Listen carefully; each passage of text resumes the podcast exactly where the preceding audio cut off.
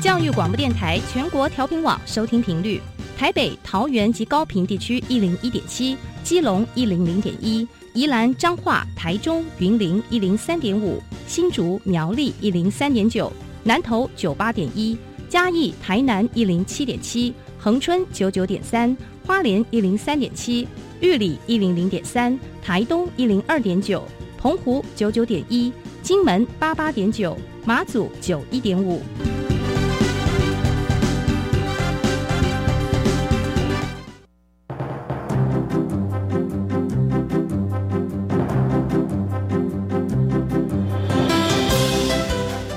的教育要怎么做，才能使孩子面对未来的社会呢？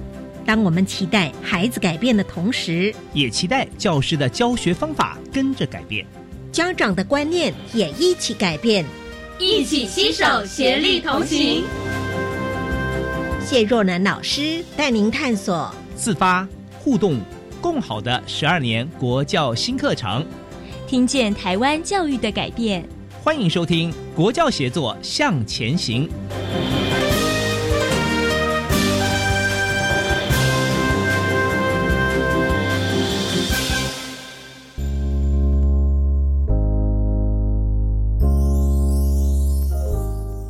欢迎听众朋友在周三一起来收听《国教协作向前行》，我是若楠。我们在节目当中跟听众朋友常常来分享国际教育在各个不同的教育现场，他们是如何规划、如何开展的呢？因为我们深切能够体会到互相的了解、互相的尊重、欣赏，甚至于要合作对抗共同的困难，比方说呃病毒的侵袭，比方说战争等等，这是我们生活在地球村的每一个人都。必须具备的基本素养，而这个素养呢，就是应该要从小养成。国际教育会是一个很好的一个面向。那今天节目当中，我们就为听众朋友邀请两位来宾一起讨论这个课题，分别是高雄市大湾国中陈碧元校长以及台南市夏营国中杨永华校长。在还没有进入今天的主要访谈之前，我们先来听听特地为您直播的笑声飞扬单元。你所不知道的校园新鲜事，都在笑声飞扬。欢迎来到笑声飞扬单元，我是白天。今天为大家邀请到的是我们三民国中的庄国章校长，校长好，主持人、各位听众，各位好。我们先请校长来为我们介绍一下学校大概是落在哪里呢？呃，我是台北市内湖区三民国中的校长庄国章。三民国中位在内湖区，我们旁边有松山机场。嗯，从松山机场的跑道呢，从西向东起飞的时候，第一所经过的国中中就是三民国中。其实我们刚开始在疫情还没来之前，整个飞机每天起降上百架飞机，非常的嘈杂。可是呢，我们也把这样一个噪音的的问题，我们重新定位，视为是我们是台北市飞往全世界的起点。哦，所以因为这样的关系，我们把我们的愿景显出为全球远望三民领航。好，这种我们目前我们全校共识的愿景。那也希望说，透过这样一个愿景的形塑，让我们的学生能够具有国际视野、国际观，能够。为自己领航，校长，我们知道说学校是有做这个国际教育嘛？那目的就是要让同学们可以认同自己的国家家园，是可以为我们介绍一下学校怎么做的一些亮点吗？是我们在做国际教育的过程中间，很怕我们的学生会类似崇洋媚外哈的情况。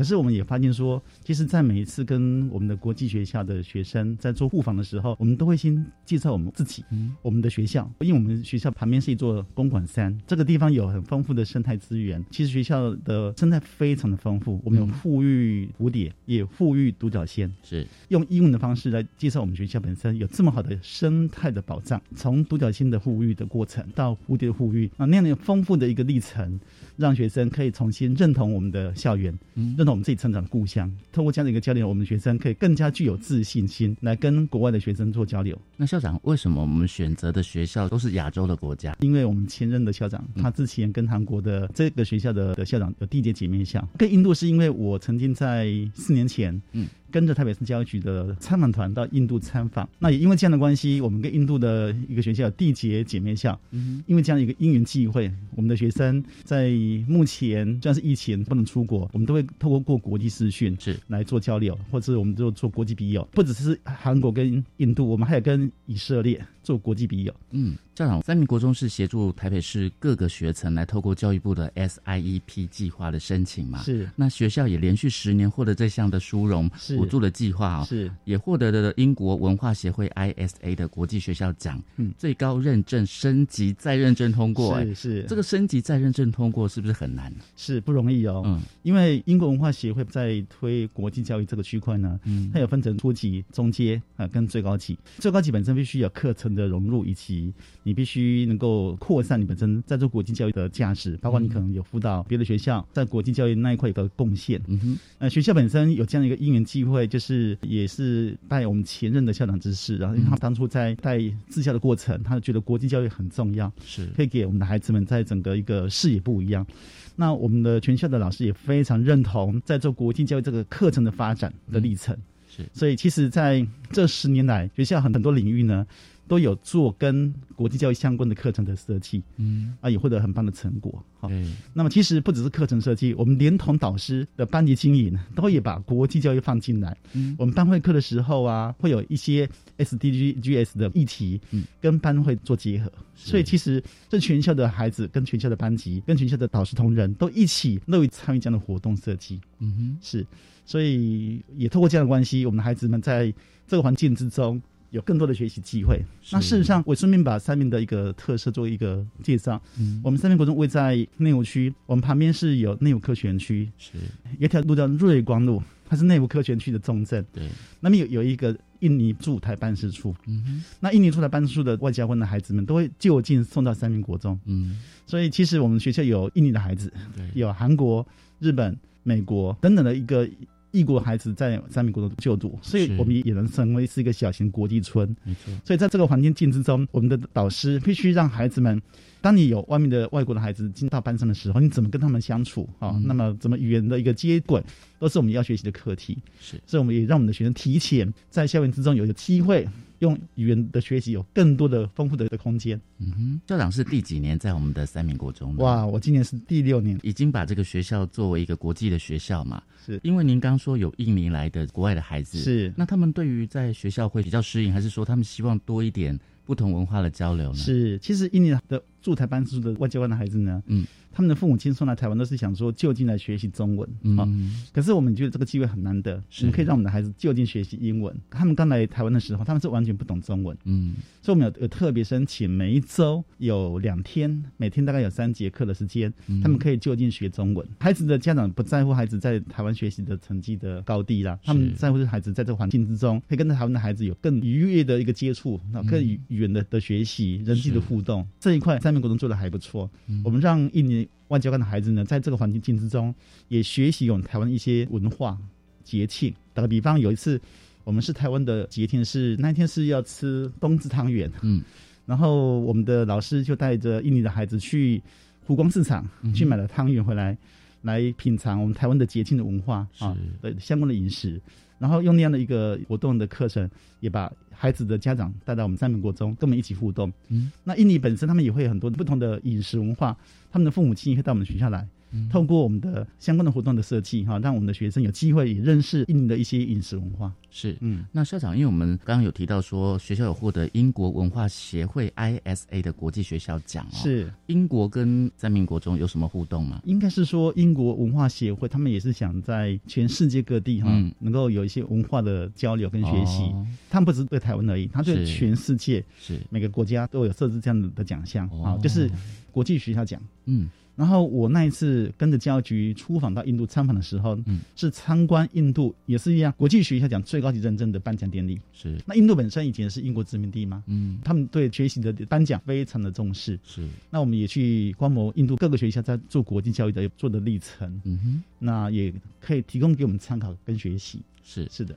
所以有印度孩子，他们自己来介绍印度的兄妹节，还有以及学校到韩国一日游吗？是是，哇，我们印度的交流的过程，嗯，也有蛮多的文化的的交流，是。包括我们节庆的的交流，像我们介绍我们的中秋节，介绍他们的兄妹节，哈，那也透过舞蹈的交流，印度本身他们有很多的舞舞蹈，那我们也介绍我们台湾的原住民的舞蹈，啊，就是透过那样的一个方式呢来做视讯的学习。同时，我们上面有富裕独角仙，七年级的的学生，他们会从国一的时候进来，都会在十二月每个养一只独角仙。嗯，好，它的幼种是叫鸡母虫。给不他学生，经过半年的试养之后，会在六月份放养。哦，好，我们就帮他办了一个独角仙成年礼。嗯，然后这个成年礼办的过程中间，也邀请印度跟韩国的学生一一起参与。那印度并没有独角仙，是我记得他们那一次刚跟着我们来参与这个成年礼的时候，他们是画的是棕色的独角仙。事实上，独角仙并没有棕色的，都是黑黑色的。对对对，这也透过这样的一个文化的交流，嗯认识一些昆虫跟动物，跟他们做一些提醒。对我觉得蛮蛮有意义的。是，所以既有国际教育。以及还有环境永续的一个议题是的延续哦，所以三民国中真的是做的非常的丰富哦。是，那另外就是我记得我们的学生到韩国去做国际交流的时候，一项课程很特别，就是。城市探索就是我们的学生会在台湾出发之前，先设计他当天一日游。他从韩国首尔的首尔塔出发，他要去哪四个景点？是啊，他必须去学习设计他要去的景点的一个功课，包括要搭乘哪些大众捷运系统，可能公车，可能是捷运，可能是火车啊。到那边要去做一些功课的学习啊。他们比如说要带去咱们当地的外国人啊，对台湾的印象是怎么样？他做一些功课跟录影跟录音。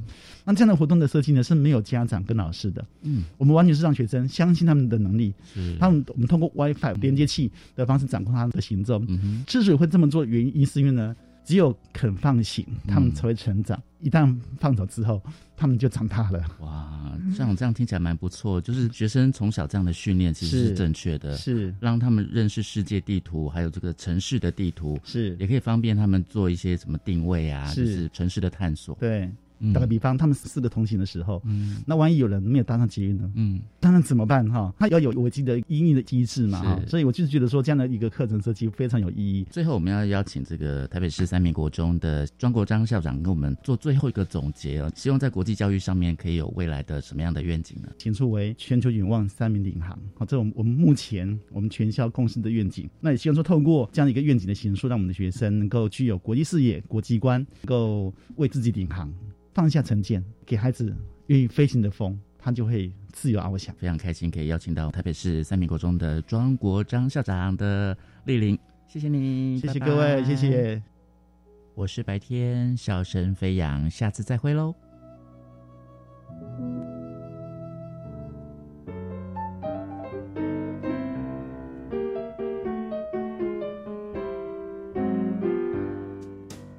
大家回到国教协作向前行节目前段，我们听到的笑声飞扬这个单元，邀请的来宾是台北市三民国中庄国章校长，来跟听众朋友分享他教育的热情。节目继续，我们进入到主要的访谈。今天邀请到两位来宾，跟听众朋友分享一下国中端国际教育的开展是如何进行的。第一位来宾是高雄市大湾国中陈碧元校长，校长您好，主持人好，各位听众大家好。是第二位来宾呢，是我们台南市夏营国中的杨永华校长，校长好，主持人好，所有的听众大家好。是呃，我们知道国际教育呢，其实是要培育我们的全球公民，要促进我们的教育国际化。同时要拓展全球交流作为最主要的目标。那我们先请两位校长来跟听众朋友介绍一下啊，贵校是如何依据这些目标来办理你们的国际教育呢？我们是不是先请杨校长来跟听众朋友谈一谈呢？我想哈，因为我们夏营国中是比较乡村型的学校，是。那我一直在想说，在八年前我来怎么样来经营这所学校？我刚来这所学校的时候，我就把一个。学校愿景，我定位在立足下营，飞向国际。我想下营是一个乡下，我要行销下营在地的特色。那我希望用英语来擦亮一些民俗体育跟多元社团的招牌。嗯，那我要立足下营，我把下营的产业能够介绍给国际。那我就这样子来介绍推展一个国际教育。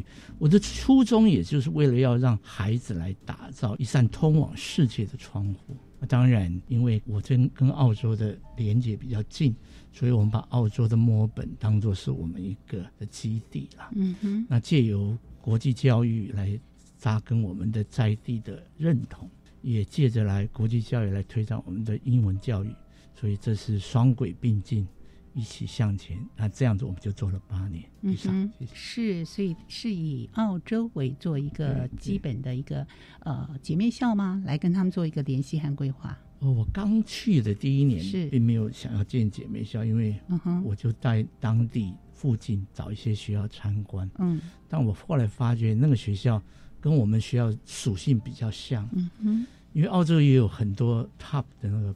嗯，私立学校，嗯，但是我那个姐妹校，她是要负责一些非洲的难民的这些收容，嗯，所以他一个学校两百个学生来自五十几个国家，嗯哼，那正好他们的孩子也比较弱势，跟我们一样比较同质性比较高，那我看他们怎么样推展教育，那他有时候是一接头之后就情投意合，那他也很希望有我们这一个国外的朋友，我多花一点时间，因为他们很关心台湾呢，他会担心台湾很危险。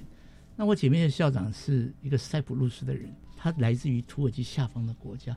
塞浦路斯跟台湾是一个非常一样的东西，所以他跟我谈话的时候是惺惺相惜。哦，所以他知道我在想什么，他也希望来借由我们的交流哈，帮我能够把学校带起来。嗯，所以我们两个是因为我们两个接触的私交，然后再走上这八年。那他们也来了两次，我们去了五次。如果不是今年的疫情，这两年疫情，我们就每年都会去。哦，每年都会，您亲自带着学生们前往。对，因为我要带去，我比较方便。嗯哼，其实我也希望每一年有不同的老师跟去。嗯，如果不同的老师一起去的话，他会学习西方教育的特色。而且我的姐妹校在 differentiation，就是所谓的差异化教学，或者是。分组合作学习，嗯，其实西方在特殊教育上比我们是要进步的。我带老师去是看看人家的优点，顺便学一下。那如果这几年去了四五个老师，回来我在推双语的时候，他们会知道。他们也应该要跟我一样的步调，大概是这样。所以早在之前啊，就有这样的一个交流的活动哦，奠基让我们的国际交流的教育能够推广的更好。好，我们也来听听高雄市大湾国中陈校长是不是跟听众朋友分享，我们的愿景就是希望能够接轨国际，能够链接全球。那贵校是如何展开我们的国际教育呢？跟大家分享一下，我们大湾国中在高雄的人武区。那仁武的大湾国中成立大概二十多年，那国际教育也推展了将近十年。这十个寒暑，我们不以做郊游旅行的方式，或者是学生交换的方式来进行，一切都是以学生在生活当中为出发点，从生活当中就是自己周边环境跟这个国际上的事件或新闻。或者是国家有没有什么相同或不同的议题？也就是说，让孩子在他的生活当中就能够去关心国际，关心每一个地方发生的大小事，然后他自己能够为这些事情，或者是为这些灾难做些什么。比方说，我们可能因为透过战争衍生出来的难民的问题，那难民的问题呢，就会反映出粮食的问题。那粮食的供不应急，或者是粮食短缺的问题，孩子怎么去解决？怎么去做他的观念上的修正？我们都是从生活的开始为出发点。那当然也符合了学校的愿景，创新有创意。所以我们希望孩子从看新闻、关心国际新闻，然后能够知道说，从这些跟他生活有关的。来认识整个全球的环境跟全球的议题。这是我们大湾国中目前所做的国际教育的情况。好，从自己本身出发，在地出发开始，我们来展望国际的所有的相关的事情，跟我们之间的一个连接度哈，达到能够全球链接这样的一个愿景跟目标。好，我觉得这样的一个方向啊，每个学校有它在地的资源，有它不同的一个进行的方式和规划。可是呢，我们知道国际教育二点零是以精进学校本位国际教育的计划，也是我们简称为。SIEP 来达成培养全球公民的一个目标。那其中的课程发展跟教学呢，可以说是国际教育实践的很重要的主轴。我们就请两位校长跟听众朋友谈一谈啊，学校是怎么样来进行课程的规划？杨校长，好，我想我们一零八课纲哈，我们的校本课程也就是我们的弹性课程哈。那我们也把国际教育的议题，还有双语的课程，放成变成我们这个校本课程。我们在七年级啊，我们有两个小时。那我们在七年级的时候，我们有一个夏营人生，嗯，就是介绍我们夏营。我们夏营本身是一个岛风内海，就是所谓的海普新生地一样。我们会把夏营的沧海桑田的历史演进放在国中一年级有一节课，嗯，那一节课的时候，我们还有另外一个叫环游世界，就是我们让跟世界做朋友，就是我们要把自己介绍给我们澳洲的姐妹校。那八年级的时候呢，我们要介绍我们的。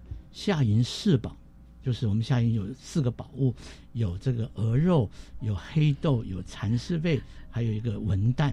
我们把夏营的风土农产这些的优势的演进哈，做一个在地的课程。那我们八年级的环游世界也是一样，我们要有一节课是要能够探讨世界的多元文化，也增进学生的国际视野。在九年级的时候呢，我们结合自然科。我们有一些个夏营风土，就是有环境的演变跟影响。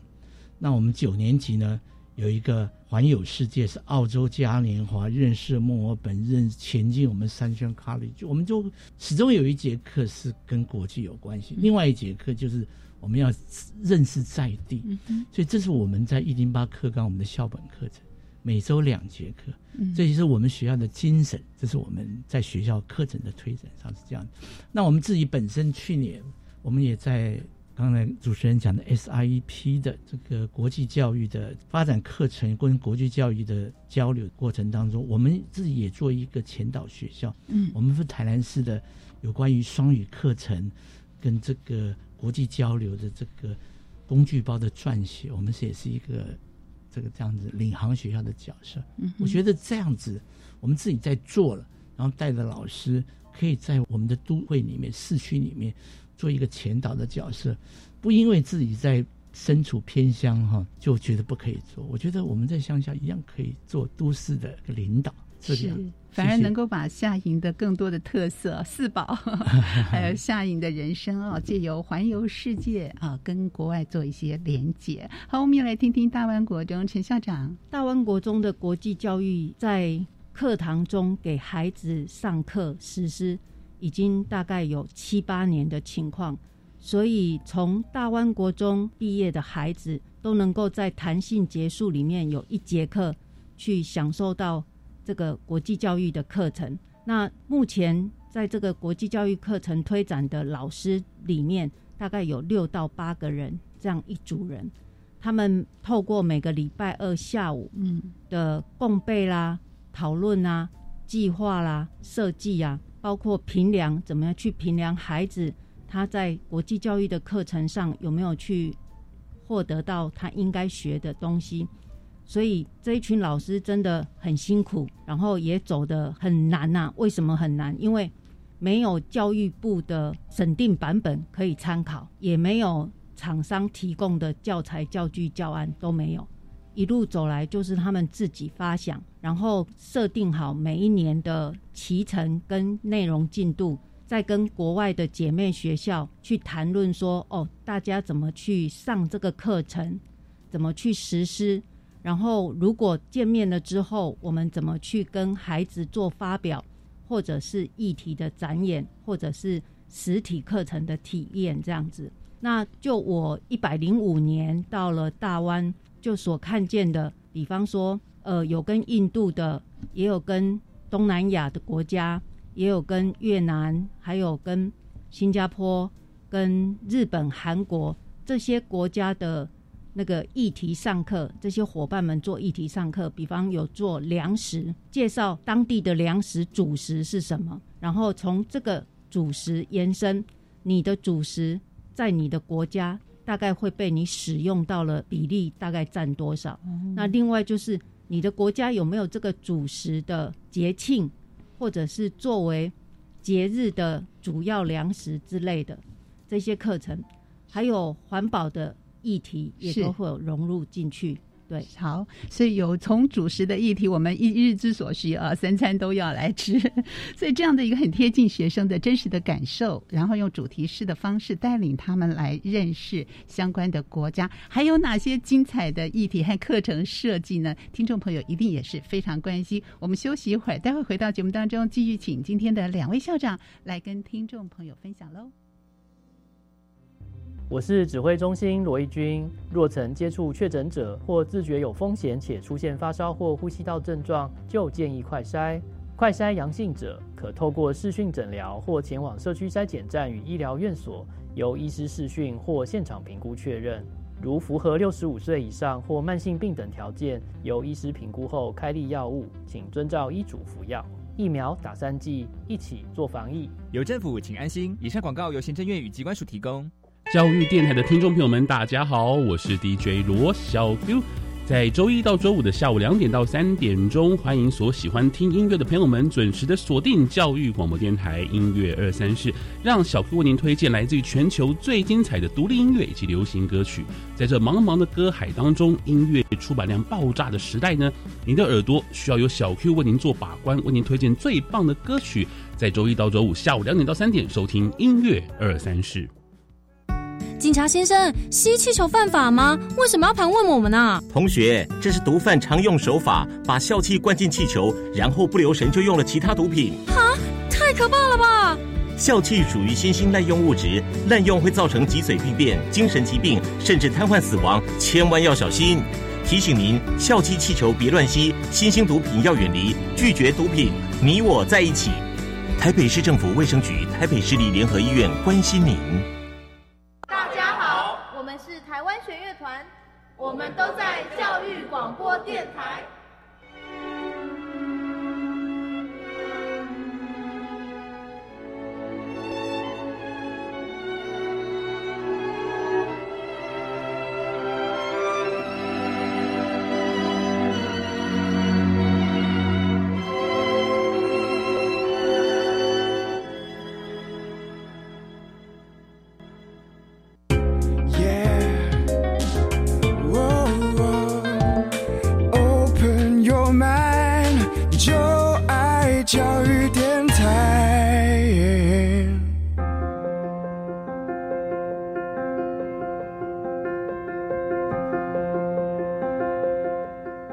国教写作向前行，我是若楠。今天节目当中呢，我们邀请听众朋友一起来关心我们国际教育的开展，尤其是在国中端这个部分，学校们是如何来进行和推展的。邀请两位来宾，第一位是。高雄市大湾国中陈碧元校长以及台南市下营国中杨永华校长。节目前段我们听到校长们啊，在学校的课程规划上有很多的创意，也从在地出发来链接全球。那接下来我们是不是请陈校长继续跟听众朋友谈谈？前段我们讲到以粮食这样的一个主题来认识世界各国是如何使用、如何开展的，所以主题式的一个教育方式对于国际。教育的推展是非常好的方式，还有哪些主题呢？呃，比方说还有环保的议题。嗯，那环保的议题刚推出来的时候，呃，我们学校分配到的是做海洋的议题。嗯，然后我们做海洋的时候，就有其他国家的小孩子就问我们的孩子：“你们吃鲨鱼鳍吗？” 真的很可爱。然后也有其他的孩子问日本的孩子说。你们吃金鱼吗？哇，都有很多刻板印象哈。对对对对对，所以这个议题我们就觉得蛮有趣的，所以就借由这个议题，然后大家三方面去做共同的看法跟想法，然后他们的上课就由他们国际教育组的课程发展小组，他们自己去研发课程。那像我们的孩子就因为这么一句话：“你吃鲨鱼鳍吗？”这么一句话，就自己画了一个鲨鱼，他的鱼鳍不见了，他穿了礼服，鱼鳍不见了，他就说：“哎，我的燕尾服怎么少了燕子的尾巴了？”我对这一张海报的设计非常非常的印象深刻，所以可见的孩子的创意也借由国际教育的课程跟我们的主题式的课程设计，然后让他有埋落了在心里面的环保的种子，所以孩子大概应该。这辈子不会去残害鲨鱼跟吃鱼鳍了。谢谢。这些议题其实听起来也跟我们的 SDGs 啊，联合国永续目标是相关联性的哈。而且这样的一个开展，也让同学们都知道说，哇，原来世界各国的人对每一个国家的人想象都不太一样的啊。所以对于多元文化的理解更加的清楚。还有哪些的课程规划是学校很想要来跟听众朋友分享的呢？杨校长还有没有一些要补充说明的？好，我想，因为我们跟姐妹校。几乎是每天的互动，不是限于每一个课程的时间。我们现在常会用脸书或视讯，嗯，我们会开启视讯，就是直接就讨论哈。那比如说，去年是澳洲总共墨尔本市封城的两百八十三天，嗯哼，因为疫情，对他们是全世界封城封的最长的城市。那当然这段时候他们封城，他们怎么样线上上课是走在我们前头。去年三月份，他们写信来恭喜我们说：“你们台湾是防疫的模范生。”然后去年五月份的时候，当我们三级的时候，他们就安慰我们说：“我们前面走过的路，你们又要慢慢走了。”那之前他们的一直不停用筛剂，那我们的孩子也知道，我们也要往往这个方向走。那后来他们的让孩子可以经过脸书也好、报章的杂志也好，直接跟他们讨论。像 lockdown 这个字，封城这个字都不用教学生，他就会。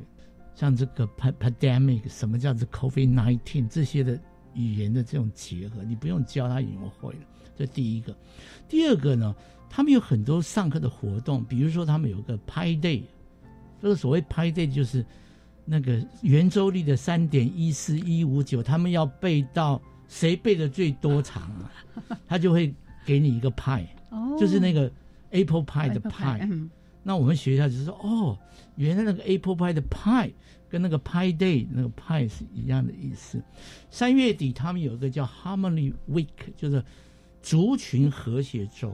他们在那个活动上，就是每一个孩子穿他们传统的服装，因为我们的墨尔本的这个姐妹校，他们来自越南、澳洲、印尼，像大洋洲、非洲。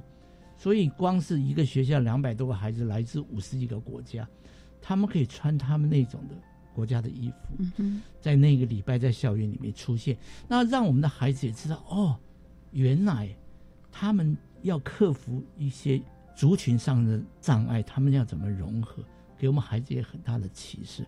我后来发觉，这这样的国际交流哦，真真实实的去做一个连接，让孩子可以。真正的借由他眼睛所看沟通，获得一些真正的启示，我觉得这是一个很大的突破。是，那当我们对于呃去到澳洲，希望了解当地的特色之外，当他们带队到我们国家来进行文化交流的时候，国际交流的时候，我们会希望能够展现哪些部分，让对方更加的理解呢？他们来了两次，二零一六年来一次，二零一九年来一次。那我第一次请他们从高雄降落，第二次请他们在桃园降落。用意是，嗯，我要让他们就是我在高雄降落的时候，我带你们到垦丁，带你们到佛光山的佛陀纪念馆。嗯，佛陀纪念馆是一个让他们会 shock 的地方。如果你们有这么棒的地方，嗯哼，那我带他们到台南，我会带他们到奇美博物馆。我可以告诉大家，我们奇美博物馆也是有国际水准的博物馆。嗯嗯，他们喜欢到台北啊，他们喜欢到西门町。他们自己去做捷运玩，嗯，我安排一个 bus 带他们到什么九份啊、金瓜石啊这些十分瀑布野柳去看了一圈。嗯他们自己坐自己坐高铁从台北到台南，我再去接他们。我跟大家讲，澳洲是没有高铁的，他没有办法想象一个火车跑那么快。哦，所以我们各自有各自的优点，但是唯一他只有一个疑问：说为什么这样？你们学校？每一个孩子学英文一个礼拜好像几乎不下八个小时、十个小时吧。他对我们上对他们为什么你们看到我们的时候，只会所有的小朋友只会 “hello”、“bye bye”、“thank you”。嗯，那他会给我一些语言学习的建议。嗯哼，其实我会发觉，就是因为这些交流的经过，对语言的学习的教育哈，会给我们的学生或老师带来一个更突破的想。嗯哼，这是我觉得在这个交流上面比较珍贵的，所以常常借由这些交流、这些视讯也好、脸书这些写也好，我就跟孩子、跟老师说，就所有的语言或这些都是经过我们不停在生活上使用，它就会熟练。嗯，对，好，融入生活，不断的使用它啊。可能我们过往的听写比较多一点，说的部分啊，运用的部分是不是少了一点？我们也希望借由国际教育能够推展的更加的顺畅。陈碧云校长是不是跟听众朋友分享贵校的这个交流活动？不管是现在碰到疫情啊，可能也受到一些阻碍。那交流活动是如何进行的呢？大湾国中进行国际教育交流的情况，无非就是带孩子过去对方姐妹校，或者是对方姐妹校到这里来。那通常都会有一些相同议题要发表。呃，比方我们跟日本大分县九重町的绿阳中学。它是一所六所小型学校合并成一所的中学。嗯嗯，那你可能会觉得，六个校长怎么办？哦，他们还是会把这六个校长分别处理。但是有一点很值得我们去学习的，就是六个学校的设立，大家一定会想啊，新的学校是不是设立比我近一点，或离你近一点？后来他们就决定，大家都是二十分钟车程会到的距离。然后光是这个选校的位置跟距离都要考量，对。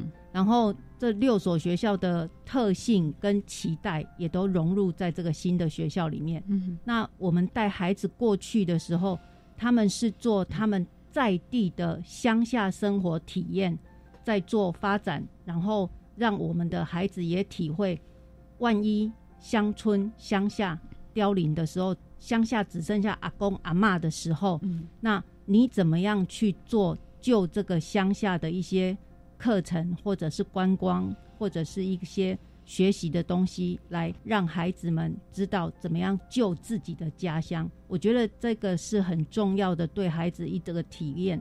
以前仁武是工业区，那现在不再是工业区，已经是高级住宅区。所以转换的角色跟角度有很大很大的不同，房价一直往上堆叠。那孩子他能够为社区、为国家做些什么？就在他上过这些课程之后，进行交流的时候，去跟别人做讨论，知道自己的不同跟他们的不同。那两相相折冲，要取其哪一个轻，哪一个重？所以这中间可以做到孩子的自主学习。然后他会去收集即将来的这个孩子，即将要接洽的孩子，他是在学校的表现是哪一科比较优秀，哪一个比较配合这样子，所以他们就会去选定他们的 partner。然后再来就是孩子透过这样子之后，他会去主动收集一些讯息，然后也会要求学日文啊，学韩文。所以我觉得小孩子的自主学习能力就被激发了。有些小孩子竟然会讲韩文，也会讲日语，跟这些交流的孩子们做一些交流，跟做一些介绍，真的可以看到从孩子身上发展出很多很多你意想不到的能力跟创意。就是学习的动力完全被启发出来啊！因为不用跟他交谈，对，也不用规定，是他们还要想好多话题，怎么跟他见面做交流和沟通，是。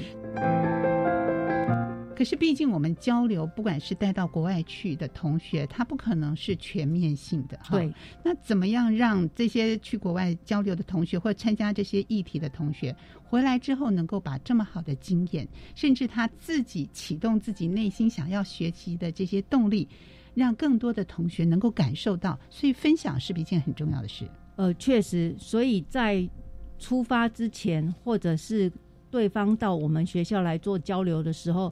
负责主责的孩子都会有分群组，负责跟一年级、二年级、三年级做宣导分享的孩子，或者是做班级班群的宣导的孩子，都会有他们要做的功课。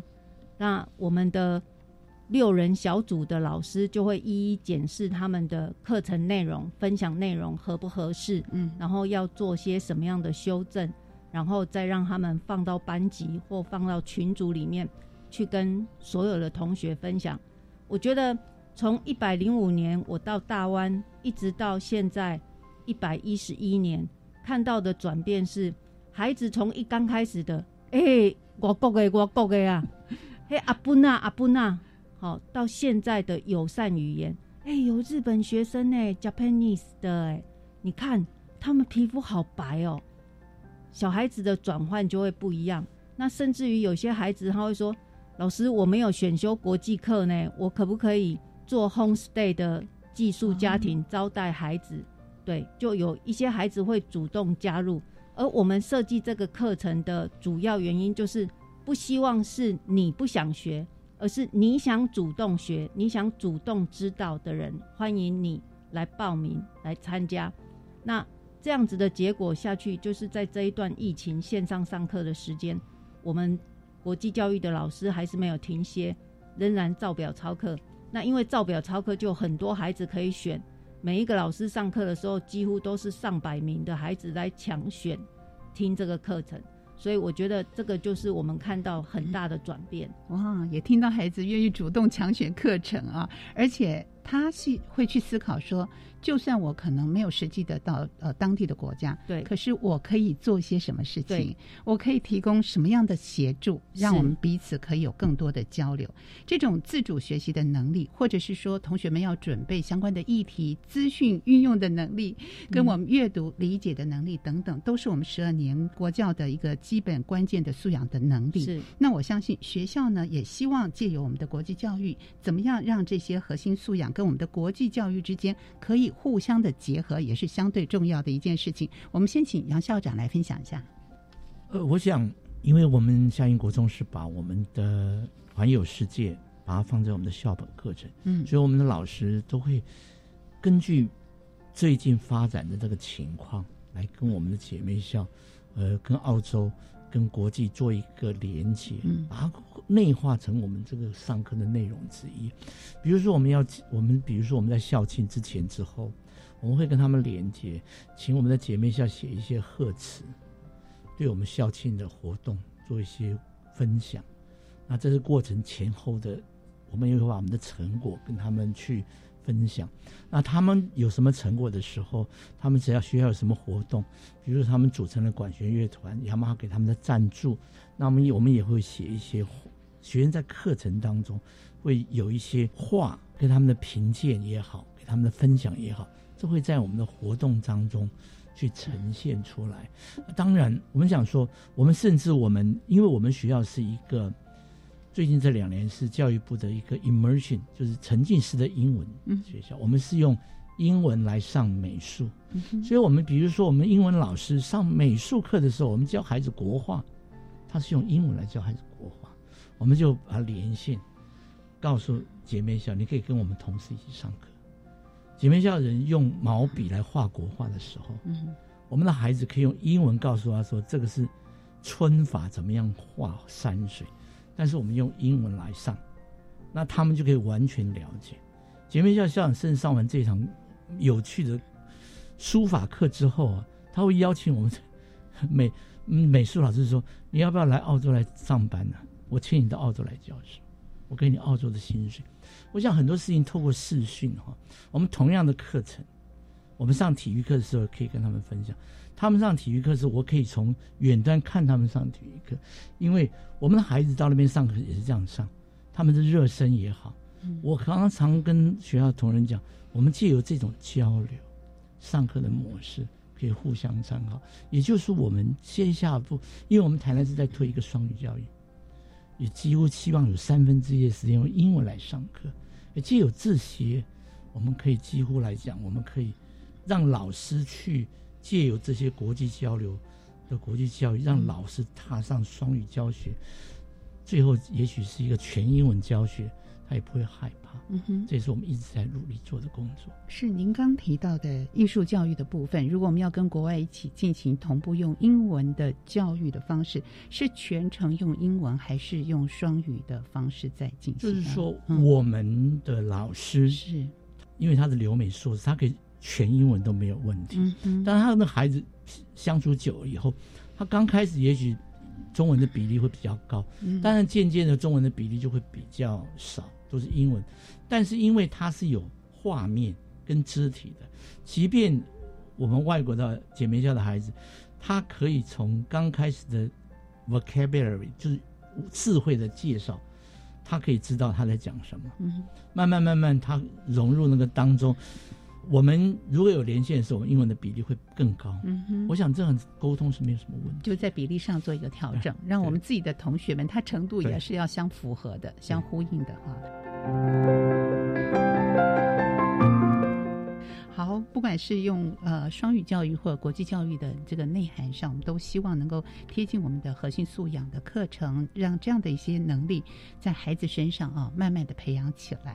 好，毕元校长是也跟听众朋友分享一下，我们大湾国中的做法会是什么呢？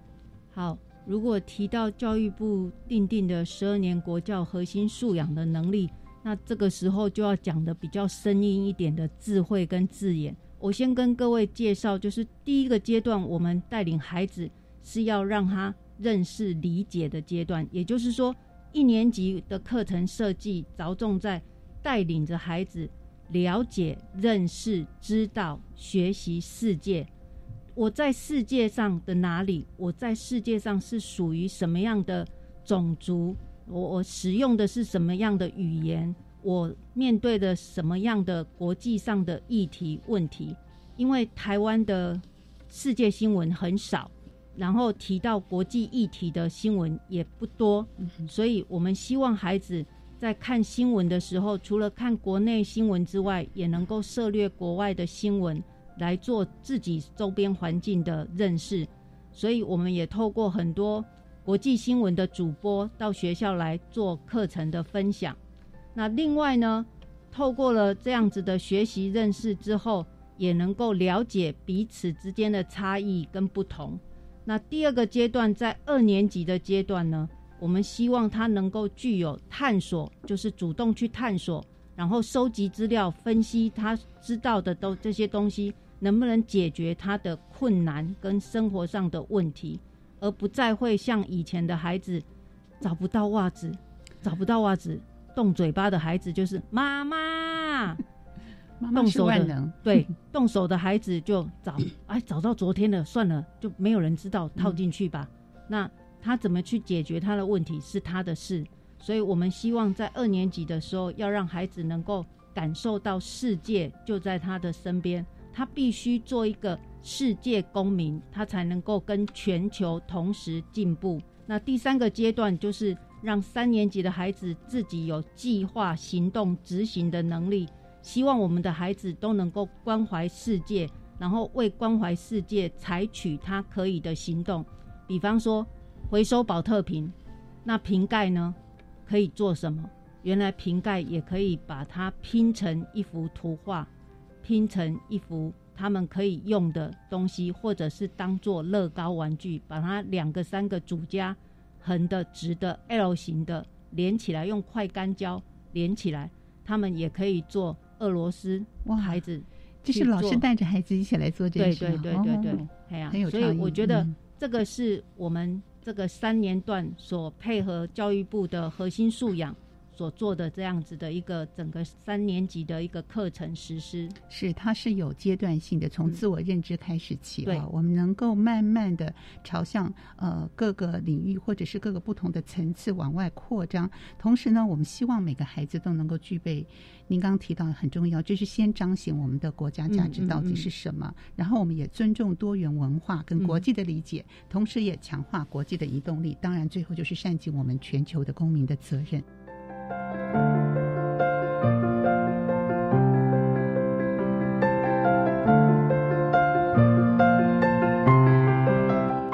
这样的一个跟素养导向的一个呃相结合，也是我们希望期待被看到的。我们的自主学习能力、我们的资讯能力跟我们的阅读逻辑能力等等，在这中间都互相的融合。是好，节目最后呢，我想请两位分别谈一下，我们怎么运用跟结合啊外部的资源啊，来协助学校进行我们的国际教育呢？我想，其实教育部对这个国际教育这一块是非常重视的。我想，我们夏营国中，包括我。这一二十年来，哈，我们在很多的国际教育，像 SIEP 这个的计划的申请啊，我们每一年是都会都会在参与其中。因为我会发觉，我们带跟着申请计划，跟着这个计划走，我们会在资源上会有很大的帮助。那当然，因为国际教育这是一个亮点，我们有时候在乡下的地方，我们不管是庙啊、寺庙，我们地方的农会，我们的士生，我说我要帮你的农产品带到国外去，他每年给我的伴手礼，我都不用再去买了，对不对？所有的礼盒大概就很大的数目，那顺便也可以行销我们在地的特色。那庙本来是就是一个乡下的文艺中心，我说你希望未来的这个地方的领导人是不是要国际观，就要先投资，所以庙也会给我们一些经费的赞助。而通常家长会、农会或者寺庙的这些赞助，再再加上我们这个政府机关的 SREP 的这种计划的申请，我相信学生的计划，他的负担是比较比较轻的。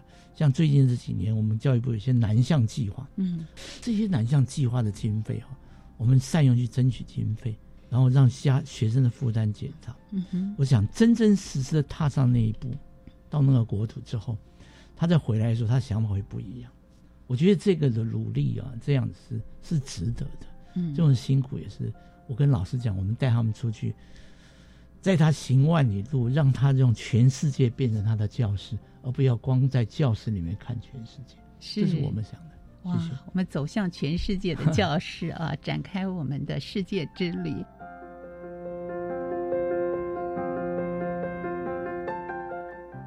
好，我们也请毕原校长跟听众朋友分享一下，怎么样结合外部资源呢？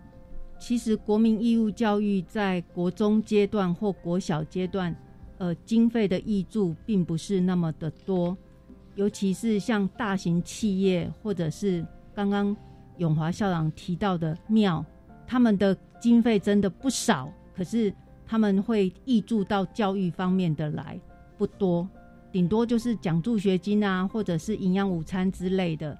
所以我经常跟庙里面的诶住持啊，或者是那个管理庙的总干事说，诶捐给神明有没有保佑我不知道，大家也看不到，但是捐给学校你会看得到。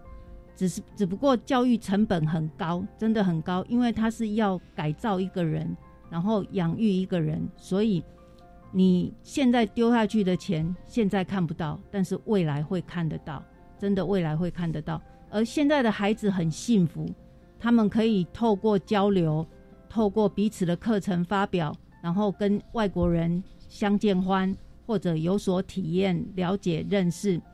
但是呢，诶，很可惜的地方就是这些课程都必须借由弹性课程，所以我一直很希望我们的大型企业可不可以跟中小学结合做认养、做捐助，协助这些小小幼苗，让他们真的就像永华校长说的，走出世界，看见教育，而不是在教育的教室里面看世界，永远都是隔靴搔痒。所以这个我们真的很希望大型企业或者是我们教育局部端可以协助我们去做一个长远规划的一件事情。谢谢。是我们今天也非常感谢两位校长带着大家走出世界，我们一起看见教育。我们也希望我们的努力被看见。谢谢两位校长在节目中的分享，谢谢，谢谢，谢谢。好，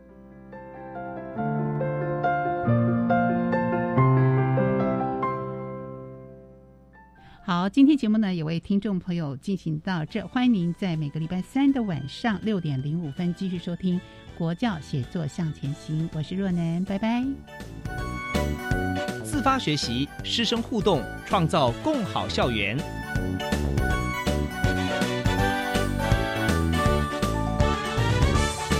国教写作向前行节目由教育部提供。